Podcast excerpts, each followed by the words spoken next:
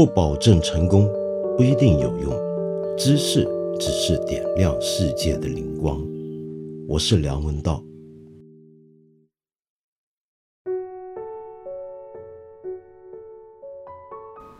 一连五天跟你读过加缪的不朽经典《鼠疫》，今天我们休息一下好不好？让我们恢复平常正常的八分状态，谈一谈近期大家比较关心的事情。这并不表示我们不读书了。在接下来这段特别时期的八分这个节目里面呢，我还是要跟你读书的。明天就开始，今天呢先让你歇一会，免得太累了。嗯，我倒不怕累，我怕你累。说起来这几天呢，有很多朋友都在转一些截图给我看，看的是什么呢？原来是共青团中央虚拟偶像。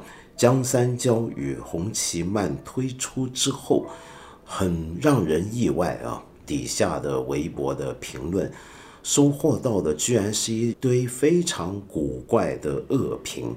在过去两三年呢，我们有很多这种国家或者以官方色彩出现的虚拟偶像，都很受大家欢迎。但是这时候，居然收获了完全不一样的评论。结果吵吵四小时之后，洪奇曼跟江三娇这两个虚拟偶像就下线了。为什么呢？其中一个原因，我猜可能是因为现在是一个非常时期，在最近这段时间，大家都还在着眼于眼下的问题、困难，甚至是苦难。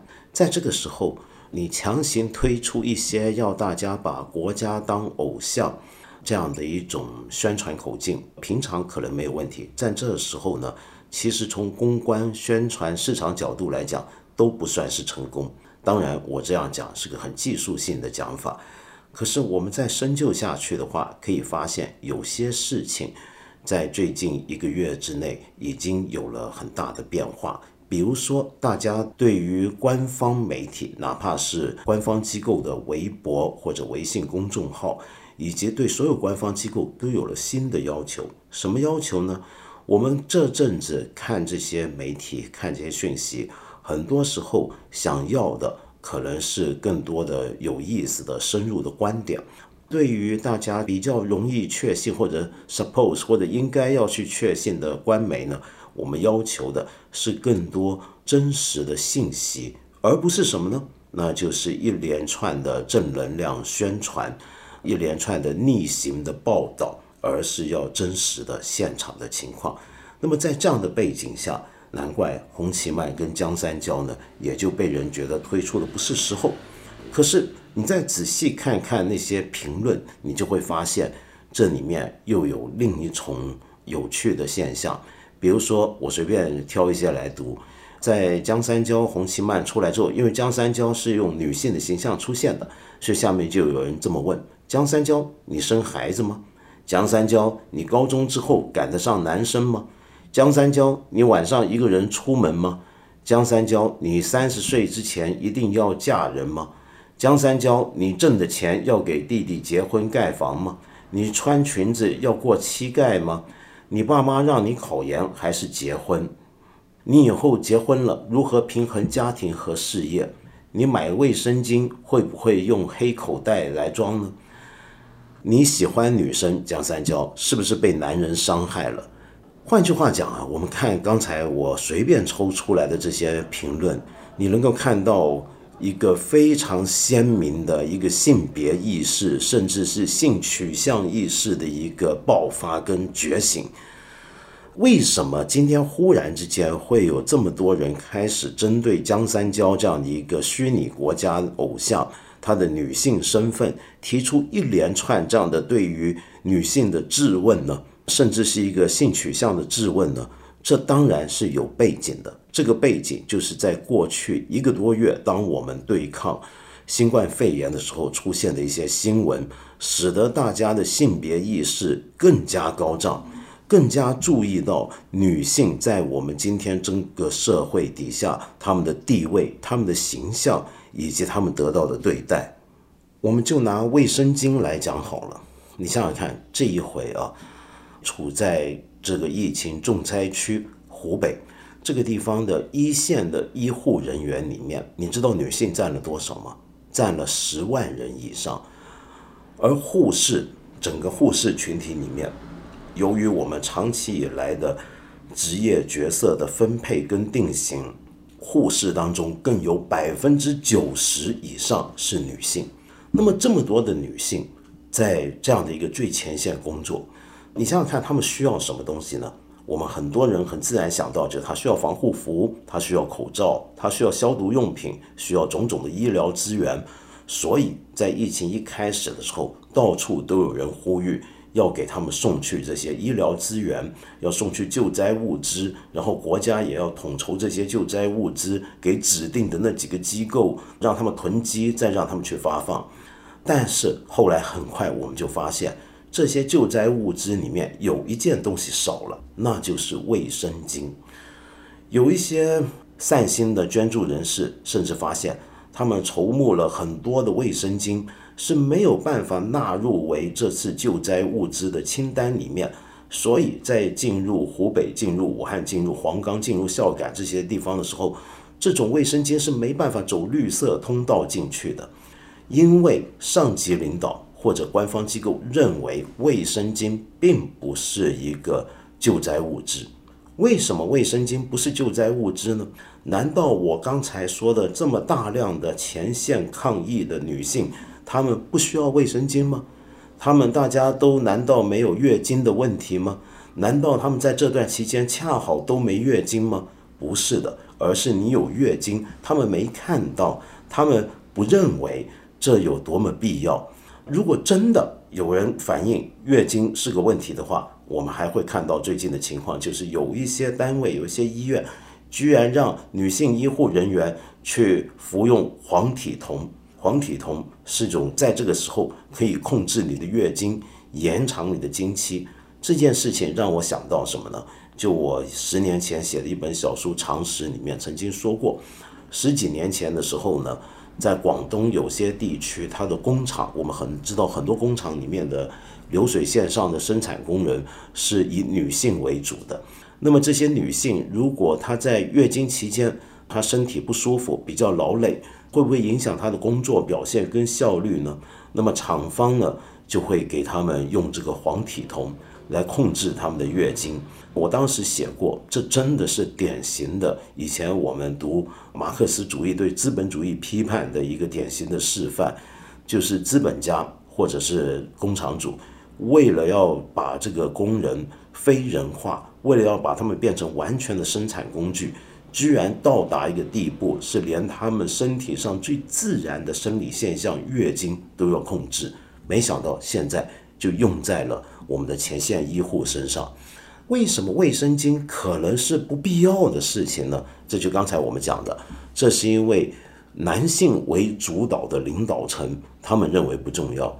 在很多男性的心目里面，女人有月经这件事情是一个，也许他们都知道，但是不是那么鲜明被意识到的。不像女性，这是一个你活生生的，你每个月必须有的一个，你明明清楚发生在你身上的事实。但是男性对这件事情是无感的。为什么不无感呢？一来可能是因为我们整个性教育不是很完整。我们从小到大接受的性教育，要不然就是让人觉得是一种羞以启齿的一个一个生理生殖教育，要不然呢就是一个把它当成一个纯生物课，而没有关联到它所应该覆盖的，它在含义上所应该包括的整个人类的生活方方面面相关的东西都不进去，所以大家没有很大的意识。我最近才有同事跟我讲说，他们。发现认识一些男的，居然还真的以为月经的经血是蓝色的。为什么经血是蓝色的呢？你去看这个卫生巾广告，你见过有多少血淋淋的卫生巾广告？在所有的卫生巾广告里面，月经它的表达方式都是用一个蓝色的液体来表达，因为我们好像很害怕血，好像尤其害怕女性必然要流的经血。这让我想起来我小时候读圣经了。读到旧约里面，我忘记是哪一部书了，好像是《生命记》还是《列位记》了。那里面就提到呢，以前希伯来人、犹太人他们有个习惯，就是有个规定，就如果女性在月经来的时候呢，在河边走过，她要高举双手，高喊“我不洁，我不洁”，就我不干净，我不干净。那为什么呢？如果放在那个年代，你说因为它接近水流的地方，然后它又有经血的话，那么怕它污染这个水源，那也就罢了。虽然我觉得这个讲法也很勉强，可是到了后来，直到今天三千多年了。大家对于月经的印象仍然是这样，觉得它是一个很肮脏的，应该要隐蔽起来的东西，是一个很让人难以启齿的东西。所以，为什么很多女孩子，就像刚才对江三娇的那些质问里面，其中有一条，就是买卫生巾的时候呢，要用一个黑色的袋子把它装起来，免得被人看到，仿佛自己买了一个见不得光的东西一样。然后女性呢，在谈到月经的时候呢，尤其在有男人在场的时候呢，一般呢也很少人直接会说月经，甚至有时候连大家会用的一些比较隐晦的代词，比如说大姨妈都不用，而是要强调我在生理期。我在生理期，其实没想到有时候也会让人敏感。比如说最近就有一个央视的采访。这个媒体访问呢，就是访问到了武汉金银潭医院里面一位护士，他就谈到自己每天的工作的心情的情况，很让人替他着急、跟难过和紧张。然后这个护士这个采访里面有这么一句话，他说：“最近正好我在生理期，所以就更加容易疲累。”结果这段采访在第二次播出的时候呢，就把我在生理期这句话给剪掉了。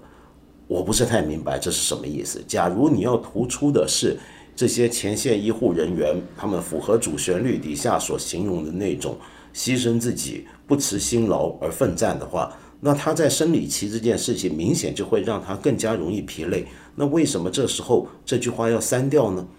我猜很有可能就是这句话连公开讲出来，在电视台上出现都不是太好听。难怪很多时候我看到一些女孩子，我身边的一些女性，她们要是在说自己在这个阶段，她们会怎么形容？她们说我今天不方便，我今天身体不舒服，用这样的一个方法来代指自己其实在月经。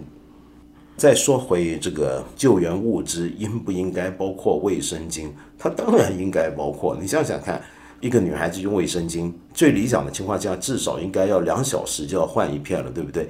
否则就根本不卫生了，就已经会容易滋生细菌了。那么你可以想象，一个女孩子在经期，她每天需要用多少的量？这个消耗量有多大？为什么救援物资可以不包括这个呢？我实在没搞懂。好在最近已经有些民间企业听到这个消息，一些商人就是做卫生巾的，那么他们也紧急生产，要捐出这些卫生巾到这些前线医护人员的手中。另外呢，我们也还看到有一些的地方的做法也很特别，比如说像我注意到贵州啊，贵州援助鄂州的医疗队，他们的队员们都获得了暖心包，就是政府单位贵州那边给他们准备好的他们的必须用的用品。那么里面当然有些的清洁工具啊、毛巾啊、拖鞋等等都有。很特别的是，里面特别强调还包含了卫生巾跟成人纸尿裤，这点很值得赞赏。他怎么会想到在到处大家都好像忘了卫生巾这件事的时候，贵州会想得到呢？有人就猜，那会不会是因为贵州的省长陈怡琴呢是罕见的一个女性的省长，所以比较容易有这种关怀？由此可见，男女当领导啊，可能还真的是不太一样的。但是很可惜的是，我们平常不止这个社会是以男性掌握了领导阶层居多，更重要的是他的。性别意识非常糟糕，我们常常很容易在这个社会上面把男人的角度、男人的身份当成一个人的角度、人的身份，使得男性呢非性化了。请注意啊，我这个意思是什么？就在这个社会上面，男人不是一种性别，只有女人好像才是一个需要特别拿出来谈的一个性别。我用一个更浅近的一个类比，或许你就明白我意思了。在上世纪六十年代，美国民权运动发展的时候，当时的很多民权运动的组织，他们要求一个黑白平权，然后里面就提出过这么一个讲法，就是白色也是一种颜色。为什么说白色也是一种颜色呢？我太久没去过美国，不知道现在怎么样。我很记得以前我去美国的时候，很多很多几十年前去的时候，入境填那个入境表格里面要提上你自己属于哪一种身份，那个族裔，那个族裔里面会有清单的，会让你在格子上面打勾的，格子里面就会写的你是什么人种，什么人种。然后呢？更早之前，这个人种的选择还会分你是不是有色人种。你大概听过这个讲法，白人最喜欢讲有色人种。谁是有色人种呢？那黑皮肤的人呢？红皮肤的人呢？黄皮肤像我们亚洲人呢？那么什么人是没有颜色的呢？那就是他们白人了。可是白人难道没有白色吗？白难道不是一种颜色吗？他们仿佛认为白是一种超脱于所有颜色之外的另一种很中性的。超越了一切色彩标准之上的东西。同样的，在这样的一个父权主导的社会底下，男性因此变得就不像是一个性别了。只有女性，她才有性别。只有女性的性别以及这个性别所带来的种种的情况，才值得特别注意。讲到这里，你一定也会想起来，最近两天有一个非常火热的一个争论，那就是关于。甘肃派出了他的第三批湖北医疗队里面呢，这些队员里面的女性成员，在镜头面前，在官方媒体面前要剃头，全部都剃成光头。在剃头的时候呢，有很多的这些医疗队员，我们看到他戴着口罩，但是我们清清楚楚看到他的眼神，甚至看到他们流泪。于是大家就开始批判，就说。为什么要逼这些女性医疗队员去剃光头呢？这是不是违反了他们的意愿呢？这是不是一个对女性的不尊重呢？我们当然不能够说女性必然要爱美，可是对于自己的头发的尊重，却是一个很共同的一种情愫和体验。那么这时候逼迫他们这么做，难道这是对的吗？然后另外呢，我们还注意到，就是在这次宣传关于这个。甘肃派出的这个医疗队里面，对于这些女性成员要剃头这件事情，他们用的语言还是疫情中最美的逆行者。这种语言我们过去都很常用，可是在这一次新冠肺炎里面，我们发现到大家对于这种什么最美啊、牺牲啊、向谁谁谁致敬这些非常大的宏大的字眼。都开始有了抵触跟抗拒的心情，我们越来越不喜欢看到随随便便就把一个人的牺牲就用“最美”两个字去涵盖它，去浓缩它。为什么呢？我回头再讲。但这时候先让我们回到剃头这个问题上。首先，这件事情最让人觉得奇怪的是，为什么也有些男性是剃了光头，在这一次的医疗救灾当中，为什么没有宣传他们呢？为什么我们很少看到一群男医护在剃头的时候被镜头去拍摄，然后说他们是最美的逆行者呢？为什么只有女性才会被特别强调呢？更重要的就是为什么不是所有的医护人员都需要剃头，而只有甘肃这帮需要剃头呢？当然有很多人会解释，那是因为首先很明显的就是，如果你头发过长的话。戴上防护衣、防护帽会很不方便，而且呢，在这段非常期间，我们知道他们工作有多劳累。如果你留长头发要洗头要吹，那花的时间很长，那么他们自己会觉得更累，反而休息时间不够了。更有人认为呢，这个头发过长的话呢，在这场疫情当中，这样的一个传染病面前，可能会带来一些风险，可能会造成一些公共卫生问题。然而，我们又能够看到，并不是全国所有派去武汉地区的医疗队，以及此刻在各地各个专门诊治新冠肺炎的医院里面的前线的医疗工作者们，都需要剃成光头。通常来讲，为了满足刚才说的那几点，他们留短发就够了，何必一定要剃光头呢？为什么一定要这么做呢？而且让我们看到那个剃光头那些女孩子是流着眼泪的情况下这么做，这是为什么？后来甘肃方面呢，可能受到了很大的舆论压力，他们也出来解释了，他们全部都是自愿的，不是被迫的。可是自愿也有一个前提，就是我想说，你为什么让他们有这种选择？就你可以自愿剃光头。我很难想象这些医疗工作者出发之前，然后都主动提出，我们研究好了，我们全部都剃光头吧，有这个必要吗？我们晓得头发在这里面，我自己认为它是个象征，多于一个实际作用。因为就像我们刚才讲的，你真的要在前线工作的时候，不一定需要完全剃成光头，你其实可以留短发就已经非常足够了，甚至有余了。那何以要剃头呢？那是为了头发代表的意义。头发有代表意义吗？当然有。头发绝对不只是一个我们身体上长出来的一个无用的东西。它是什么呢？你比如说，从中国人的角度讲，《孝经》里面不就有句名言吗？“身体发肤，受之父母，不敢毁伤，孝之始也。”你看，这是个象征。我们的头发代表的。是一个父母给我们的天然的条件，头发，而且还能够变成一种文化之间的，甚至民族之间的差异的象征。你比如说，《论语》里面，孔子不是有过一句很有名的话，用来夸管仲吗？他说：“唯管仲，无其披发左任矣。”那么用这句话来标明头发的发式、发型的安排如何区分了不同文化跟民族。正是因为。头发有这种文化上、身份上的区分作用，所以在中国好几次民族冲突之中，都发生了关于头发的重大争论。你比如说，当年宋朝跟金朝相互敌对作战的时候，金女真族在他们占领了的一些宋人故地的时候，都要求这些汉人、宋人们要按照女真族的方法来剃发。那么这个做法最有名的，或者大家印象比较深的，就是清朝时候，你比如说留头不留发，留发不留头，所以可见头发不是一个那么简单的一个事情，它充满了象征意义。而在这个战场上面啊，我们看到士兵通常都是光头，要不然就留一个寸头，这又是为什么呢？你想想看士兵，你想想看囚犯。你会发现，这个社会上有某些特定身份的人，尤其是士兵跟囚犯，都是光头或者是寸头的。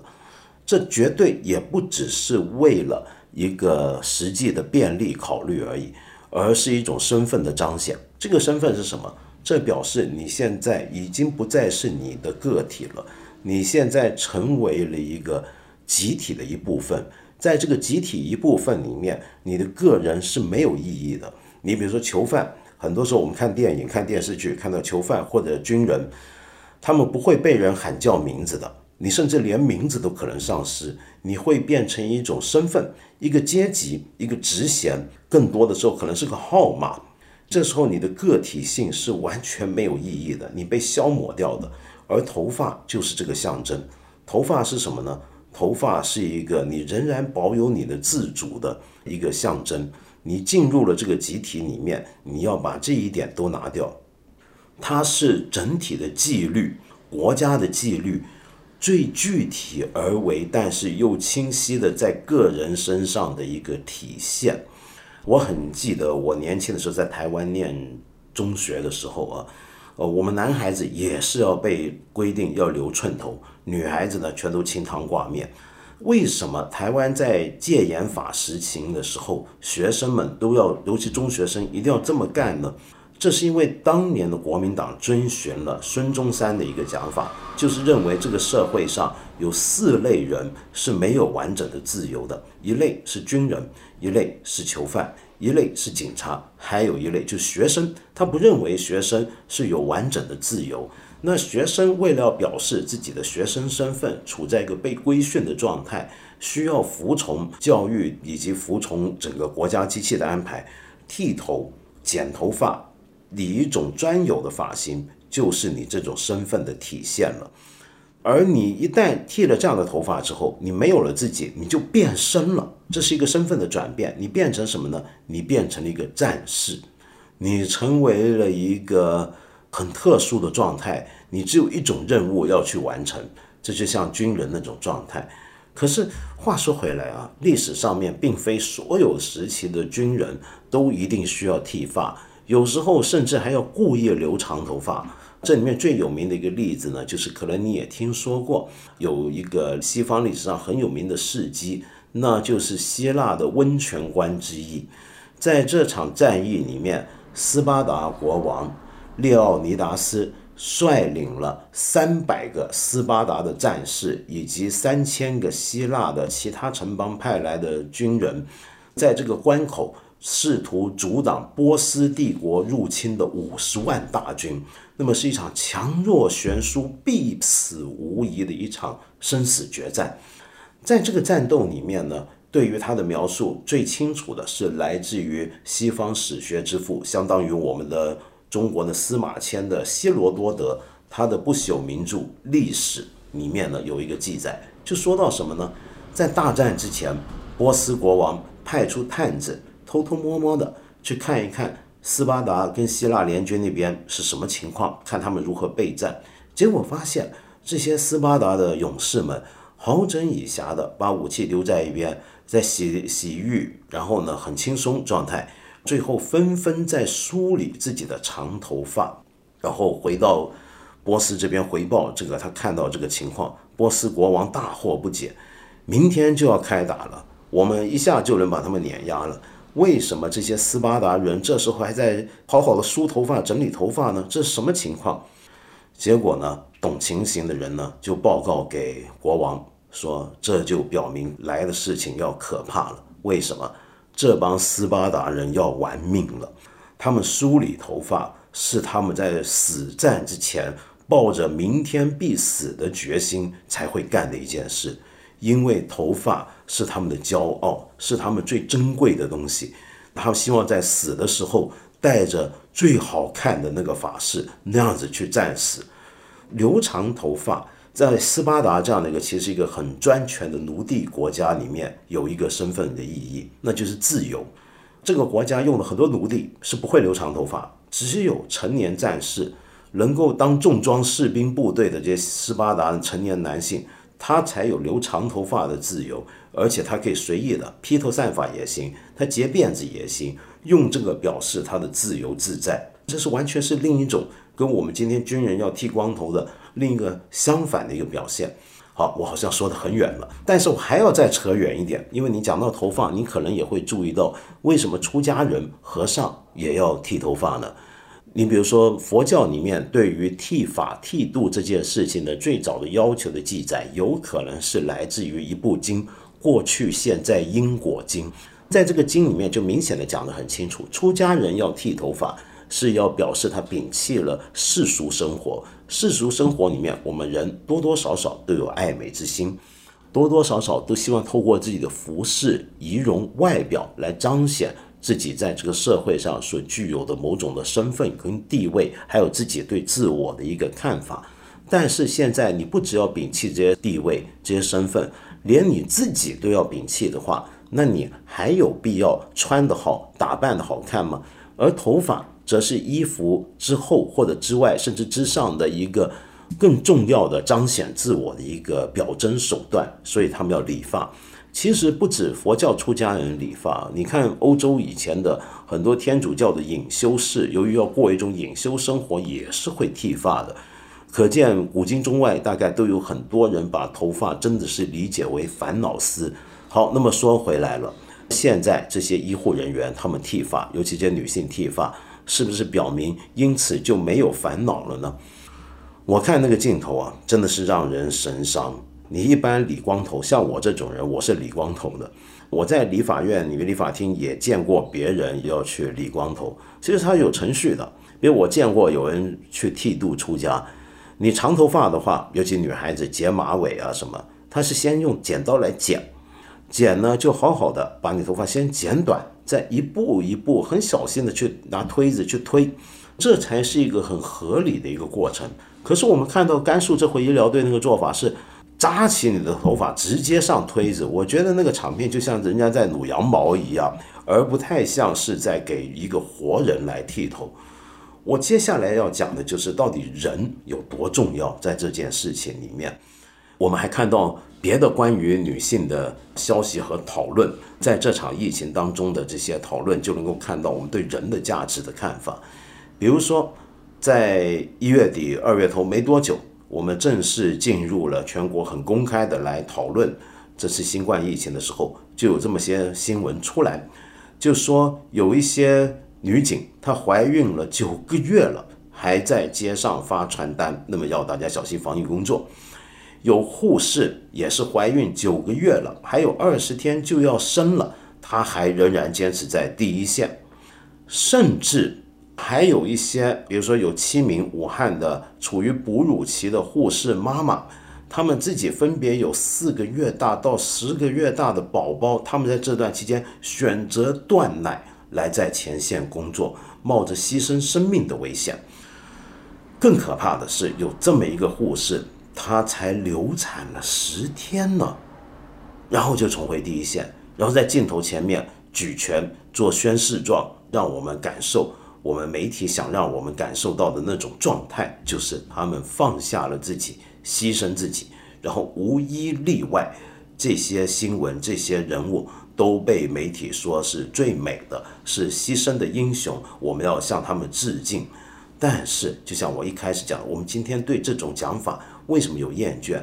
那是因为我们看到的是另一面，我们看到的是这些人他们的身体的情况，他们作为一个个体，他们的生命价值的贬损。如果你是一个领导，你底下一个医护人员怀孕九个月，还有二十天就要生了，你能够让他在这么危险的前线去工作吗？如果他感染了，他那待产的孩子怎么办？如果有七个护士还在喂奶，你会让他这时候做重大的牺牲？万一将来他们那几个月的宝宝没有了妈妈怎么办？一个女性她流产了才十天，这么虚弱，心情这么沉重，伤痛的程度让我们难以理解的情况下，你能够让她重回一线吗？你如果能够让她重回一线工作，那你的解释大概就是因为现在是国难当前，救人要紧。可是我们要救人，救的是什么呢？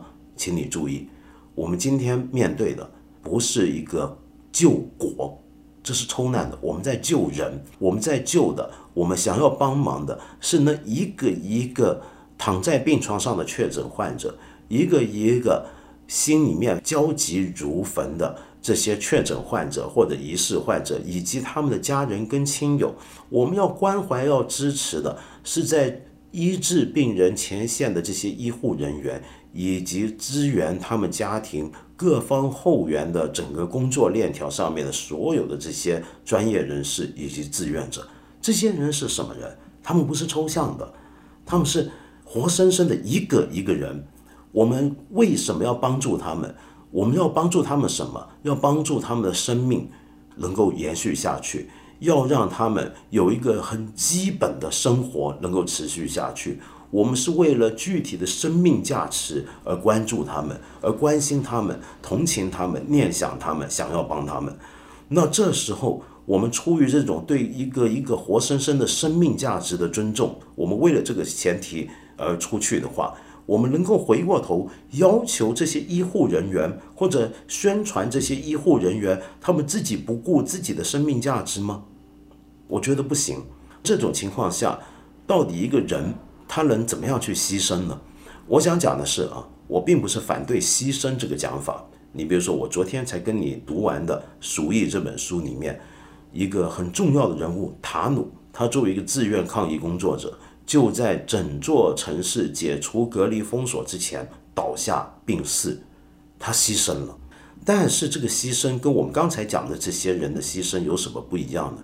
就牺牲有一个很重要的前提，牺牲首先是自愿的，没有自愿就不叫牺牲。我很相信刚才我说的那些例子啊，呃，流产后十天回去可能也都是自愿的，但是这个自愿里面还包括一点。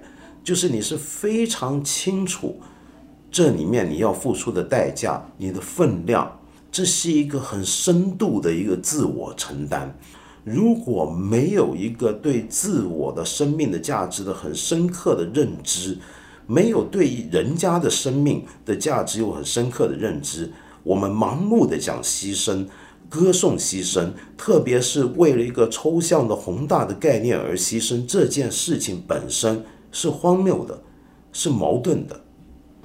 再简单点讲，我们不能够以牺牲生命为代价来满足一个为了生命的价值而奋战的目标。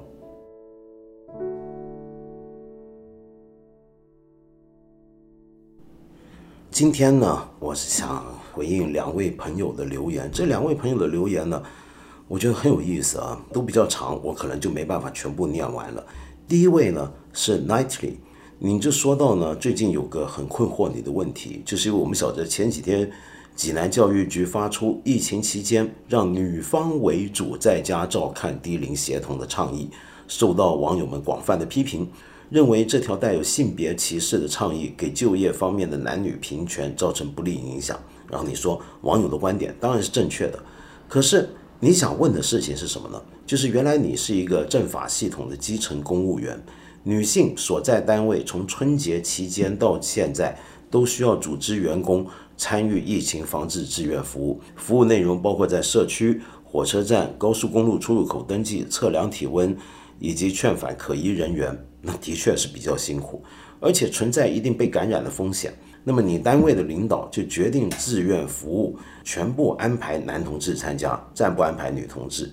听到这个决定，我是暗自松了一口气的。然而，领导做决定的理由是女同志在家里面需要承担照看子女、照顾老人以及承担家务，如果感染的话呢，就对家庭影响太大了。这个就像你讲的。和济南教育局的想法是相近的，所以你想知道，作为女性个体，客观享受到了一些性别歧视带来的福利，是否有资格或者应不应该再对她进行批判呢？好，我先不回应您的这个问题啊，我接下来再介绍一位朋友出场，这位朋友叫王小瓜，王小瓜就说呢，他不知道自己是不是个异类，为什么呢？他说。我最近总是被内疚情绪所笼罩，原因就是发生在武汉的这场疫病。我看到这场瘟疫的过程和目前的结果，看到这些悲剧和荒诞，感觉自己好像在经历一场车祸，而我是唯一的幸存者。我内疚是那种幸存者对不幸者的内疚，在吃饭的时候，在睡前，在睡梦里，甚至在呼吸每一口空气的时候。我都觉得我不配，真的不配。在距离我不足一千三百公里的土地上，我的同脉手足，有人正遭受着本不应降临自己头上的苦难，而我只是因为某种随机的幸运幸免于难而已。所以你后面再讲，春天总会来，胜利也总会胜利。就像愤怒会被内疚取代，内疚也会随着一日三餐而消解。只是在与他握手言和之前，我还想保留点不明白的权利。我回应一下您二位啊，我这么来讲吧，其实我很能够明白这种幸存者的感觉。我常年都觉得自己是个幸存者，什么意思呢？就像你讲的，我们永远不知道一个灾难什么时候轮到自己身上。这种幸存者的感受，是一个面对一场。祸害或灾难之后，在很多人身上都会有的一种感受。最明显的呢，就是当年二战的时候，纳粹集中营里面的幸存者。我在很多年前第一季的《一千零一夜》这个读书节目里面介绍过一个我非常喜欢的意大利的一个作者普里摩里维或者普列摩里维啊，他就有一本。非常有名的著作《灭顶与生还》，就是当年我在那个节目里面介绍过的。那里面就提到普里摩里维或者莱维有一个非常深的一种幸存者的内疚，这种内疚甚至折磨他一辈子，到最后使他自杀。为什么呢？因为你会问，我看到我那么多跟我一样的人不幸的遇难，为了同样的理由，但是凭什么我能活下来呢？并不是说我们看到所有的天灾啊，我们看到所有遭罪的人，我们对他们都会有这种内疚之情。它通常会出现在什么情况？通常会出现在是一种你觉得有一种社会中的运作规则或者一种体制，使得这种灾难或者这种问题它会发生，或者让它恶化。结果这个恶化的结果是别人去承受，而轮不到我。那这时候你就会觉得我有点内疚。就比如说像我们刚才讲到，如果身为女性，在今天出于领导对所谓对女性的关爱，觉得女人呢就应该回家看孩子，不要出来搞那么危险的事儿了，那这我应该怎么办呢？我是实际上享受到了好处，我减少了被感染的风险，我已经不用那么辛劳了。但是出于的使我能够得到这个地位的理由，却是因为领导一个错误的一个想法。我们这种想法可以扩展开去，我们去想想看，整个社会上面，其实我们都可能会每个社会都会有各种各样的不公平。那么在这种不公平底下，有的人得到好处，有的人呢处于劣势。如果得到好处的人，他觉得自己想起来有点内疚；如果这种不公平达到了一个生死之间的分别的话，他甚至会产生强烈的负罪感跟幸存感。那请问这个时候你能怎么做呢？你是不是默默地接受了这个本不应降临你身上的好处，然后你原谅这个体制呢？其实，我们大家重温一下大家熟悉的马克思主义史，你就会发现，当然不是这样。我以前不是还讲过吗？讲过好几次。恩格斯是什么地位？恩格斯是工厂主啊，哼，他是个富二代啊。他恰恰是因为他是个富二代，发现自己家的工厂里面的工人生活处境如此不堪，使他产生了一种他是资本主义体系下的不公正的一个获利者。甚至某程度上也是一个广义的幸存者，是从这个角度出发来构筑他的整个思想和学说，去跟马克思合作的。所以你说，如果我们生存在这个社会之中，我们觉得自己是幸存的人，我们觉得自己甚至是个在不公正的情况下得到好处的人，我们难道不应该说点什么，做点什么吗？这个是我觉得是唯一的一个良心的出路。说回来，为什么我觉得我是个幸存者？除了刚才我们讲这些理由，我觉得这个社会并不公平这种抽象理由之外，就拿我们今天这期节目讲的，我是一个男性，我在这个社会里面，我享受了接近五十年的优待。你说我该不该内疚？我当然应该内疚。事实上，我之所以比较会。关注女性问题或者性别问题，恰恰就是出于一种，我觉得自己是幸存者，我觉得自己是一个被不公正的得到优待的一个人。我觉得任何一个今天的男人啊，今天这个社会上男人，都应该要有类似的一个想法。你不要以为你身边所有的这些东西，你得到的东西是 take it for granted，是一个是一个是一个应该如此，你配得上的东西，不是的。我们晚上能够自由自在出门，我们不用担心被人尾随，我们不用担心被人偷拍，我们不用担心被潜规则。这不是我们有什么本事，不是，他真的不是。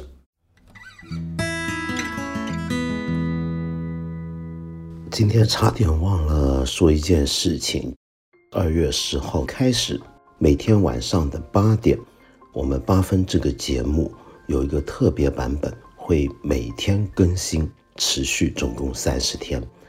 这个八分呢，跟平常我们这个节目有点不太一样。大部分时候，我可能会在这里介绍一些书，读一些书。你不妨把它想象成是八分这个音频节目跟我另一个读书节目《一千零一夜》的连成版本。我猜这一个月读点书还是好的吧。另外呢。在这么一段非常时间，看理想和理想国联手推出了一个计划。看理想这里呢，总共开放了一千三百多集的平常要付费的节目，现在让大家免费收听。理想国则提供了二十本精选的电子图书，每一本是一块钱。为什么要这么做？并不是因为想打发无聊的时间这么简单。